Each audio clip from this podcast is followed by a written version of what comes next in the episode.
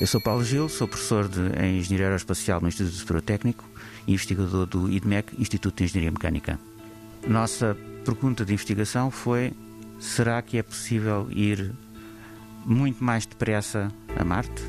Porque ir à velocidade, digamos assim, em que tipicamente as, as missões são feitas, tem alguns problemas, porque os, os astronautas ficam sujeitos à radiação e também podem ter problemas de saúde por causa do longo tempo na, em baixa gravidade. Portanto, a, pergunta é: e será possível? Ora, há aqui umas, algumas dificuldades porque os planetas, para ir mais depressa, os planetas ficam desalinhados e se tentarmos ir mais depressa, temos que esperar mais tempo em Marte para voltar. Portanto, para uh, ultrapassar essa questão, temos que ir muito mais depressa. E, portanto, a questão que se põe é: será que, é, que isso é possível? E se não é possível com os sistemas de propulsão que existem hoje em dia, será que é possível com futuros sistemas de propulsão que têm aparecido na literatura como possibilidades no futuro, que possam vir a ser desenvolvidas no futuro.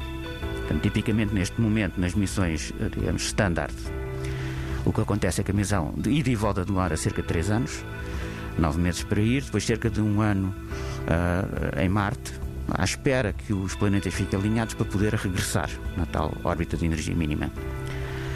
Se formos suficientemente depressa, podemos estar cerca talvez de um mês em Marte e voltar. Mas temos que ir suficientemente depressa. Não? A questão é, é cá está a dificuldade. Não é? Portanto, se formos um pouco mais depressa, o resultado é que os planetas estão tão desalinhados que temos que esperar mais tempo a voltar. Portanto, esta é uma dificuldade grande para ir mais depressa.